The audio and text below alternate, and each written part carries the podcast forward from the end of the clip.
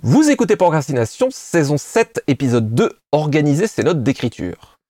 Un podcast sur l'écriture en 15 minutes. Parce que vous avez autre chose à faire et qu'on n'a pas la science incluse. Avec les voix de Mélanie Fazi, Estelle Fay et Lionel Delous. Des idées aléatoires, des notes de world building, des fiches de personnages, des fiches sur le monde, des faits amusants, des idées de scène, des idées de fil narratif, des répliques dont on se dit que peut-être elles seraient bien et en fait peut-être pas. Bref, les notes d'écriture, c'est souvent le grand chaos, euh, notamment quand on essaie d'accumuler soit de la documentation, soit même de rassembler des éléments épars sur un projet que peut-être on fera un jour, mais on n'est peut-être même pas sûr, mais en fait que si. Mais en fait, pour réussir à savoir si on va faire ce projet, il faut bien accumuler de la matière. Bref, c'est un peu le chaos. Et donc dans cet épisode, on va aborder le sujet diablement difficile de l'organisation ou manque euh, d'organisation euh, des notes d'écriture. Euh, juste pour cadrer le sujet, on ne va pas parler dans cet épisode de l'organisation d'un scénario ou des notes pour un scénario ou pour une intrigue. Ça, ce sera l'épisode d'après. Là, on va vraiment parler de organiser ses notes et ses idées pour peut-être ne rien oublier. surtout, c'est quand même le but de la manœuvre. Sinon, c'est un loisir, fort amusant, mais on n'en fait rien. Comment les mettre à contribution pour générer ou accompagner euh, l'écriture d'un projet au long cours, que ce soit encore une fois euh, une euh, saga ou même une nouvelle, parce que la quantité de notes est absolument pas corrélée à l'envergure du projet, peut-être plus davantage à sa complexité. Comment est-ce que vous faites? C'est quoi votre secret pour organiser vos notes, vous y retrouver et produire des super bouquins, nouvelles, récits? Organiser quoi Ah Voilà euh, bah, je, vais, je vais un petit peu être la cancre. En fait, je, vais, je pense que je vais vous passer la main sur pas mal de choses parce que moi, j'ai pas de world building, j'ai pas de fiche de personnage. j'ai des notes très aléatoires qui sont affichées où, avant de commencer la rédaction, je note effectivement des répliques, des trucs comme ça, des, des, bouts de machin. Euh, qu'ensuite je vais copier-coller à l'intérieur du texte euh, quand vient le moment.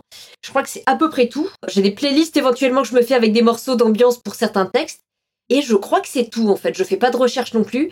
Bon voilà, là je suis vraiment la cancre de l'étape et je vais laisser parler mes camarades qui j'en suis sûre ne le sont pas. Mais alors juste moi je suis curieux, donc tu jettes tout pêle-mêle dans un fichier euh, Oui, bah l'organisation c'est pas mon... Bah, après euh, j'écris comme plutôt des textes courts, mais euh, peut-être vaguement je vais les regrouper par thématique, mais même ça en général, euh, mes notes sont très bordéliques en fait. Mes notes sont le chaos elles-mêmes, mais c'est mon chaos, je le connais mon chaos. Mhm. L'organisation, c'est, je pense que c'est plus la partie davoustienne du podcast que, que la partie euh, phasienne. Donc, euh. bah, en fait, euh, si je peux intervenir sur les notes d'écriture, je suis un peu le chaos souvent, mais en fait, les notes, je les aime, je les aime d'amour. J'adore prendre des notes. Pour le coup, moi, je fais beaucoup de recherches, donc je prends beaucoup de notes aussi. En plus, je prends beaucoup de notes papier pour le coup. Donc, j'organise vraiment mes cahiers par projet. J'ai un cahier principal, au moins par projet, voire plusieurs où je jette les notes générales, c'est-à-dire toutes les idées sur l'histoire, puis après toutes les corrections que je dois faire, etc., etc. Et j'essaye de les prendre euh, qui soient reconnaissables, qui correspondent un peu au projet ou euh, voilà, enfin qui se ressemblent pas tous quoi. Comme ça, je les reconnais vraiment. Il y en a certains que je ramène de voyage, il y en a beaucoup, c'est des cadeaux d'amis aussi, comme ça ils savent quel cadeau me faire, c'est bien. Après, même pour un projet, je vais souvent avoir aussi à côté les carnets de notes de documentation spécifiques ou les carnets sur des points spécifiques. Par exemple, pour l'univers de Bohème, qui a pas mal de monstres et de mythologie, j'avais vraiment un carnet spécifique sur toutes les notes monstres et mythologie dans l'univers de Bohème. Et ce carnet-là peut me resservir si je fais un autre épisode de Bohème, par exemple, je peux le ressortir. Là, le projet sur lequel je suis en train de bosser, pour le coup, il est parfait pour moi pour euh, cet épisode. Parce que c'est euh, une grande saga maritime que je porte depuis 14 ans. Donc voilà, il y a depuis 14 ans des notes qui s'accumulent de deux sortes. Donc le premier cahier, les cahiers de notes sur la doc spécifique, les cahiers qui ont voyagé avec moi parce que c'est un projet aussi pour lequel j'ai voyagé. Donc en général, j'ai incarné par voyage de documentation, si on peut dire. J'ai aussi des dossiers à chaque fois sur mon bureau qui concernent chaque projet. Et alors sur ces dossiers, j'ai tous mes brouillons avec l'historique. J'ai les brouillons des scènes aussi pour lesquelles je fais des brouillons parce que parfois je fais des brouillons par scène. Mais ça, c'est pour le coup sur mon ordi, quoi, en fait. Je veux dire quand je dis sur mon bureau, c'est sur mon bureau d'ordinateur.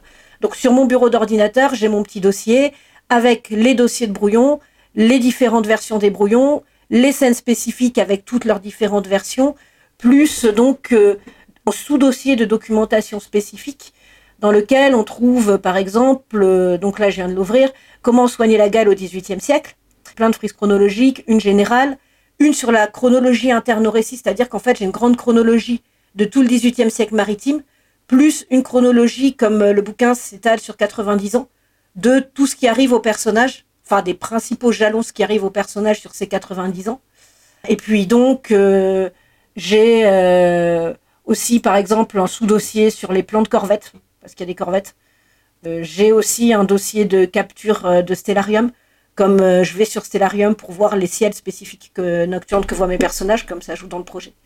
Donc voilà, j'ai un gros dossier sur le projet, lui-même organisé en sous-dossier. J'aime bien avoir plein plein de fichiers bien classés par ordre de temporalité, donc en fait je suis pas tellement le chaos. Et dans mon bureau, j'ai vraiment des étagères spécifiques par projet où il y a à la fois la documentation spécifique du projet, les carnets spécifiques du projet. Je sais pas si c'est clair. T'appelles ça le chaos Pardon. J'avoue que le coup d'aller voir les ciels de l'époque avec Stellarium, je suis euh, bluffé euh, par le soin du détail. C'est juste génial. Et je suis euh, waouh. C'est hyper cool. J'aime bien Stellarium, c'est cool.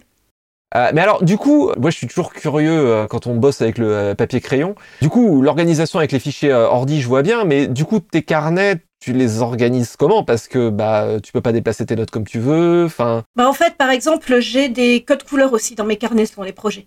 Et là, comme c'est un projet choral, j'ai vraiment une couleur par personnage, une couleur par voix, j'ai aussi une couleur par thème. Donc, euh, et après, bah, j'avance dans mes carnets. La première prise de notes, je laisse assez d'espace entre les notes aussi pour pouvoir revenir dessus et corriger au fur et à mesure. Et vraiment, c'est un peu comme ça que se développe mon carnet, c'est de manière un peu organique. Il y a une première grosse prise de notes, et puis je vais corriger, et puis je vais prendre d'autres notes à la suite, etc.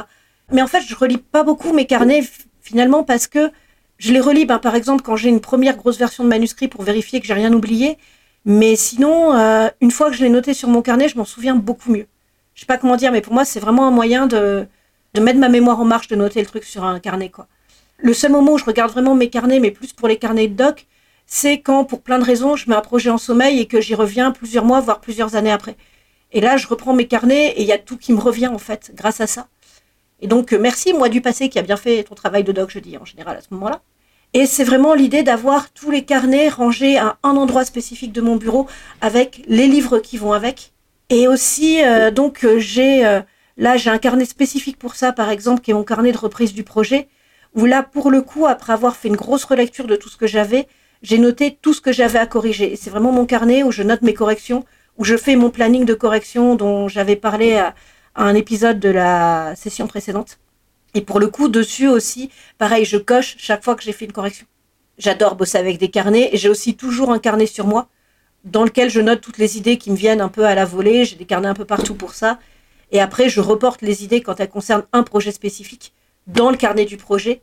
Et aussi, euh, sur mon bureau, j'ai un fichier qui est idée générale, c'est-à-dire les trucs que j'ai dans la tête mais dont je sais pas ce que je vais faire, que je note dans, dans mes cahiers généraux et aussi dans un fichier euh, qui s'appelle idée en vrac sur mon bureau. C'est un gros fichier de vrac. ça te demande de la maintenance, du coup, les notes papier pour transférer les trucs ou pas Ou globalement, euh, ça s'organise toujours bien? Bah en fait, c'est surtout, euh, c'est quand je rentre chez moi, je les, tout de suite, je les mets sur mon carnet euh, spécifique du projet, donc ça se fait euh, assez rapidement, quoi. Et assis aussi, alors là, c'est pas tant des prises de notes, mais pour le coup, j'ai des prises de notes visuelles, si on peut dire. J'aime bien aussi bosser un peu par moodboard et tout ça, avoir un peu des ambiances visuelles.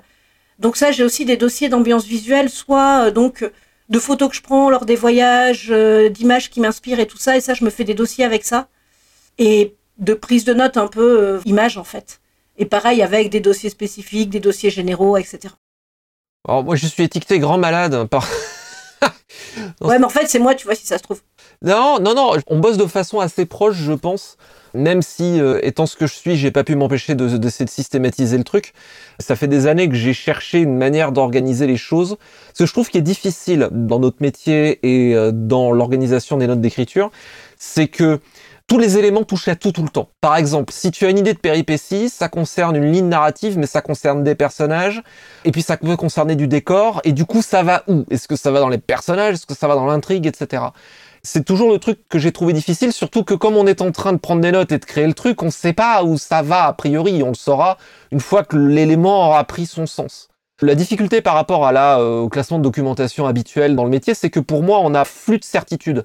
C'est-à-dire que tu as une idée, Après, cette idée, tu vas la malaxer, tu vas l'évaluer, peut-être ça va devenir une hypothèse, tu vas dire, ah oui, ça, ça a du sens, je vais construire autour de ce truc-là, un peu comme, euh, pour nous, on est, pour moi, on est des huîtres, c'est-à-dire qu'on on a des grains de sable qui viennent nous gratter, on construit des perles autour par accrétion, et nos idées, c'est un peu ça, jusqu'à ce que ça fasse une ligne narrative et que ça devienne dans le bouquin, mais entre autres, il y a des tas de choses qui vont être retouchées, reconstruites, etc., moi, j'ai lutté toujours pour euh, arriver à trouver une méthode de classer l'information et de l'organiser qui épouse ce flux de certitude. Et je l'ai trouvé euh, dans une euh, méthode en fait qui est aussi vieille que l'humanité, mais qui est revenue très au goût du jour, entre autres parce qu'on a redécouvert les travaux d'un sociologue allemand des années 60 qui s'appelle Niklas Luhmann, qui a été super productif, je sais plus le chiffre exact, mais je crois qu'il a écrit 50 ou 60 bouquins et 400 articles au cours de sa vie. Il avait une méthode toute bête pour prendre des notes, qu'il appelait le Zettelkasten, que je suis nul en allemand, mais je crois que ça veut dire boîte à bout de papier. En fait, le type, il avait des fiches Bristol, sur lesquelles il y avait une idée, formulée avec ces mots. Et il faisait des liens entre les fiches. Ce qui fait que il n'y avait pas de classement a priori dans ce qu'il faisait. La direction de ses recherches s'organisait avec ses intérêts, les trucs qu'il avait envie de classer. Et comme il faisait des liens, mais sans classement a priori de thème ou de domaine, des clusters, des groupes de connaissances émergeaient qui reflétaient vraiment ses intérêts. À la base, c'était une méthode qui est vraiment construite pour le milieu académique, mais je trouve qu'elle s'applique extrêmement bien pour l'écriture, qui est Luhmann, il travaille avec des fiches Bristol et, des liens euh, numérotant ses fiches. Nous, on a l'avantage d'utiliser euh, des ordinateurs et on a l'hypertexte qui nous permet de faire ça hyper simplement. Par exemple, pour euh, le cinquième de Sauvage, il y a un moment, j'avais une scène avec un incendie dans une ville, donc j'ai fait une après-midi de recherche sur comment est-ce qu'on combat les incendies au Moyen Âge. J'ai construit quelques fiches sur le sujet qui vont dans mon système de notes, ces recherches-là. Si un jour je reparle de ce thème-là ou que je le creuse, ces recherches-là me seront toujours accessibles immédiatement dans mon système de notes où il y a mes notes sur euh, la stratégie militaire, euh, sur euh, la biologie marine, sur tout et n'importe quoi, et mes bouquins. C'est un système que j'aime beaucoup parce que travailler comme ça en mettant tout dans un même grand pool de notes, mais en travaillant non pas le classement, en mettant des dossiers ou des tags, etc., mais en travaillant par lien hypertexte, ça permet vraiment de briser complètement les frontières entre les disciplines, parce qu'on fait un travail par essence multidisciplinaire, on parle de tout dans nos bouquins, et en même temps, dans la création, permet de briser les murs entre. Est-ce que c'est de l'intrigue, est-ce que c'est de world building, est-ce que ça concerne les personnages? Peu importe, tout ça est relié ensemble, et ça permet de sauter d'une thématique à l'autre, d'une problématique à l'autre, de façon hyper naturelle, et en fait, ça permet d'épouser et de travailler une des cases du bingo de procrastination qui est euh, l'émergence.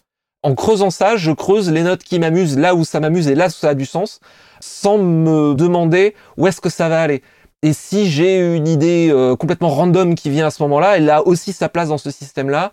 Peut-être elle va se relier à d'autres trucs, peut-être que c'est une idée d'intrigue, peut-être que je me rends compte des fois que c'est une intrigue pour un autre bouquin ou pour un autre temps du récit.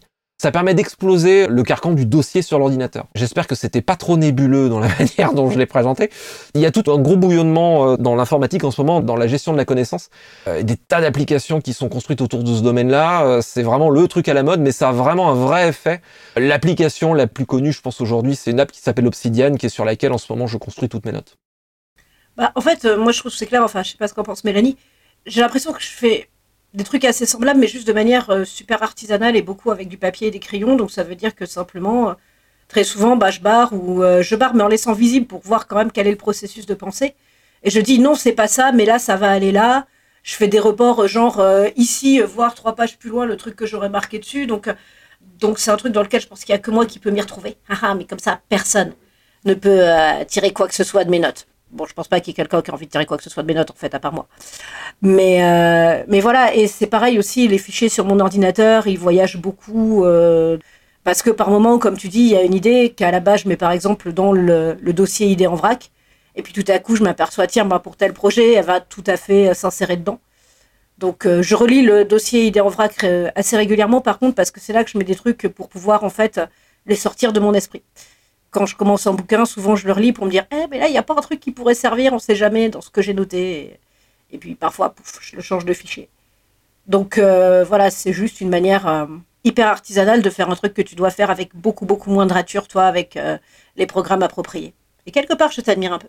Ouais, mais j'ai aussi 20 ans de, notes dans des applications différentes que à chaque fois je repars de zéro et que j'ai pas tout à fait importé. Mais là, avec le Zettelkasten, je pense que je tiens le bambou. Je pense que euh, on sera d'accord sur le fait de dire que les idées appellent les idées, donc il faut vraiment, quand on a une idée, même si on ne sait pas si elle est bonne ou pas, c'est bien de la capturer parce que ça amène l'inconscient à travailler et nous en fournir toujours davantage. Et plus on en a, plus on a de chances d'en avoir de bonnes.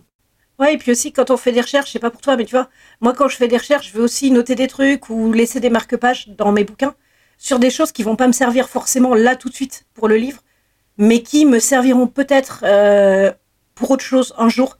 Et je saurai que c'est là. Après, un truc qui m'aide beaucoup avec mon système, euh, c'est d'avoir une partie de mon travail d'écriture que je fais euh, donc dans ma banlieue parisienne, mais dans une pièce bureau où pour le coup j'ai vraiment pu organiser, enfin euh, j'organise et je réorganise régulièrement ma bibliothèque dans mon bureau. Au départ, il y avait un peu de romans et tout, là il y a quasiment plus que de la documentation parce que j'ai plus la place dans mes étagères, mais ça me permet d'avoir là pendant que je vous parle, j'ai vraiment une vision d'ensemble de mes étagères et je sais exactement quel doc est sur quelle étagère et pour le coup, comme je réorganise régulièrement cette bibliothèque de doc et ma bibliothèque de carnet de documentation, je garde toujours à l'idée la vision de ce que j'ai autour de moi. Et ça, c'est vrai que c'est un très très gros avantage euh, quand on bosse sérieusement ces romans d'avoir euh, une pièce à soi. tout le monde peut pas l'avoir, hélas, mais je sais que moi, ça m'aide beaucoup. Petite citation pour terminer. Euh, bizarrement, une citation de Niklas Luhmann. On se demande qui est-ce qu'il a préparé. C'est un scandale. Niklas Luhmann qui dit Puisqu'il n'a pas de limite, le monde n'est pas un système. C'était Procrastination. Merci de nous avoir suivis. Maintenant, assez procrastiné à l'écrire.